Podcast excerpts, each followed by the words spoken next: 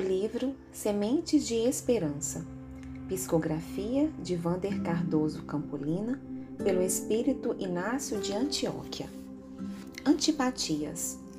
Caminhas pelo mundo e te julgas rodeado de situações que te causam aversões nauseantes provocadas pelas antipatias.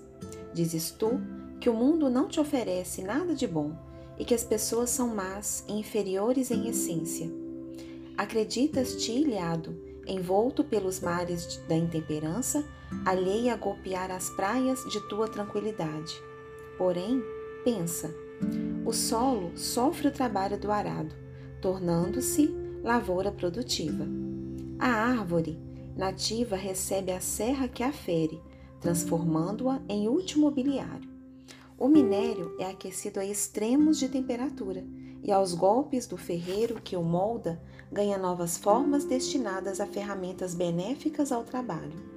A terra suporta as tormentas que lhe mudam a estrutura, renovando-lhe as paragens, equilibrando-lhe o clima. Tu também necessitas contato direto com as diferenças, que te impelem às reflexões.